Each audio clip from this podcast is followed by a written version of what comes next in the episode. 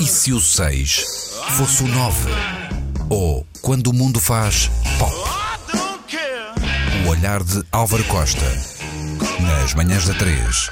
Conhece a expressão press junket? O termo é anglo-saxónico e o junket é aqui uma espécie de balde. Não, não tem a ver com junk lixo, não é? Como agora conhecem através das agências de rating. Não, junket é um, é um cacharolete, digamos assim, é um, é um ramo, não é? Eh, e de facto define-se desta forma, embora atualmente com menos intensidade.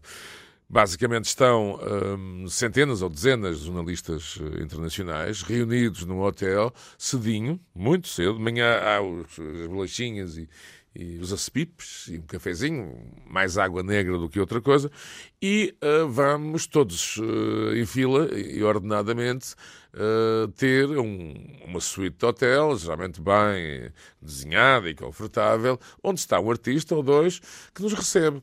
Ora, este processo é maquinal em muitos aspectos, o tempo é cada vez mais curto, e vou contar-vos uma história que tem a ver exatamente com os bastidores do, do showbiz. E se o 6 fosse 9 também tem pouco a ver com isso, embora e à medida que o tempo passe, seja mais evidente que é uma versão da realidade. É um mundo, uh, segundo as perspectivas de Álvaro Costa, o autor ator, autor, que os produtores deste programa e responsáveis pela estação uh, dão alguma liberdade criativa, não é verdade? Até o dia que não, que não estejam interessados nela, enfim, são outras histórias. Pois bem, então a atmosfera é uma atmosfera militar Uh, e por importância, isto é, a posição do país tem a ver com o mercado. E muitas vezes, países como o nosso, um bocadinho periféricos no negócio do show business, uh, têm de aguardar a sua vez. E muitas vezes o jornalista, embora não haja muitos especializados, mais recentemente Paulo Portugal, o Rui Penteninha, e claro, o Papa Mário Augusto, experimentadíssimos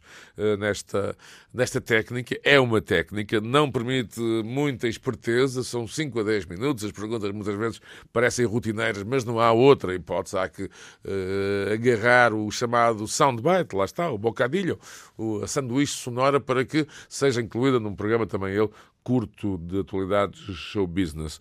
Ora, esta atmosfera, e temos, por exemplo, uh, nos corredores de um, de um, hotel, imaginemos o Four Seasons, em Los Angeles, e, e uso esse porque é onde aconteceu o episódio que vos vou contar e que tem a ver comigo, eu que frequento, embora menos regularmente, este expresso de Junket, que estão muito bem entregues aos colegas que eu, que eu referi. Há funcionários do walkie-talkie, tipo, agora vai entrar a Áustria, a seguir vai entrar, imaginemos, a Suíça, depois Portugal já está em linha, e ouvimos aquilo e parece que estamos numa operação militar, organizadíssima e com, com gente com um ar muito sério e armados do walkie-talkie. Pois bem, entre muitas uh, figuras que eu enfrentei, e depois de explicar o ambiente de um preste junket internacional, a figura que me calhou foi Mel Gibson.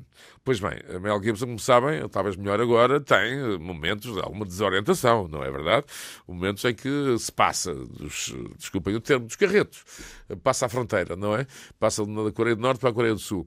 Uh, e de facto é uma figura uh, bastante, uh, eu diria, impactante e que, face a essa nervoseira, pode criar em alguns nomes menos provenidos ou experientes nervoseiras. Eu lembro perfeitamente, esperando a minha vez, estava quase a chegar, que estavam a sair pessoas da suíte do, do ator e com ar que tenho ido ao dentista. Estavam com ar um bocado, um bocado, e no mínimo, enfim, amassado.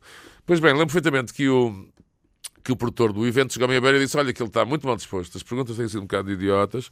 Vê lá, dizia-me ele, se tu atinas e representas bem o teu país, que ele pode dar para o torto. E eu disse: Sabes com quem estás a falar? Are you talking to me? E disse: Está, está tranquilo, nem me lembro do nome, que farei o meu melhor e tudo bem. Tinha a experiência que tinha e ajudou-me a entrar no quarto ou na suíte e a enfrentar o monstro. E a coisa correu bem. Pronto, houve ali um, um momento de quebra-gelo e de lá consegui domar a fera. É de facto um aviso para os candidatos a, a entrevistadores de press junkets. Não é o que parece. Ora, aqui está uma lição de pop cultura. Em se o 6 fosse 9, Ana, Markel e Luís se levarem com Mel Gibson, falem da família. Ou talvez não, não sei.